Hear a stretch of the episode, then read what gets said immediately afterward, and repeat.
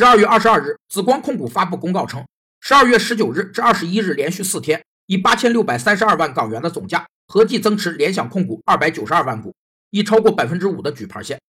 按联想控股十二月二十一日的收盘价计算，三个交易日，紫光控股已浮盈二百三十三万港元。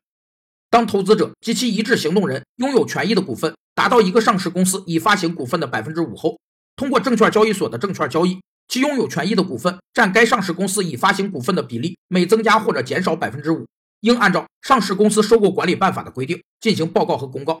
在报告期限内以及作出报告和公告后两日内，不得再行买卖上市公司的股票。按照证券法的规定，公告期非但要停止买入，达到举牌线的股票，买入后六个月内是不能卖出的，否则收益归上市公司所有。紫光控股在公告中表示，考虑联想控股的财务表现，公司认为购入联想控股是具有吸引力的投资，有助于提升本公司的投资回报。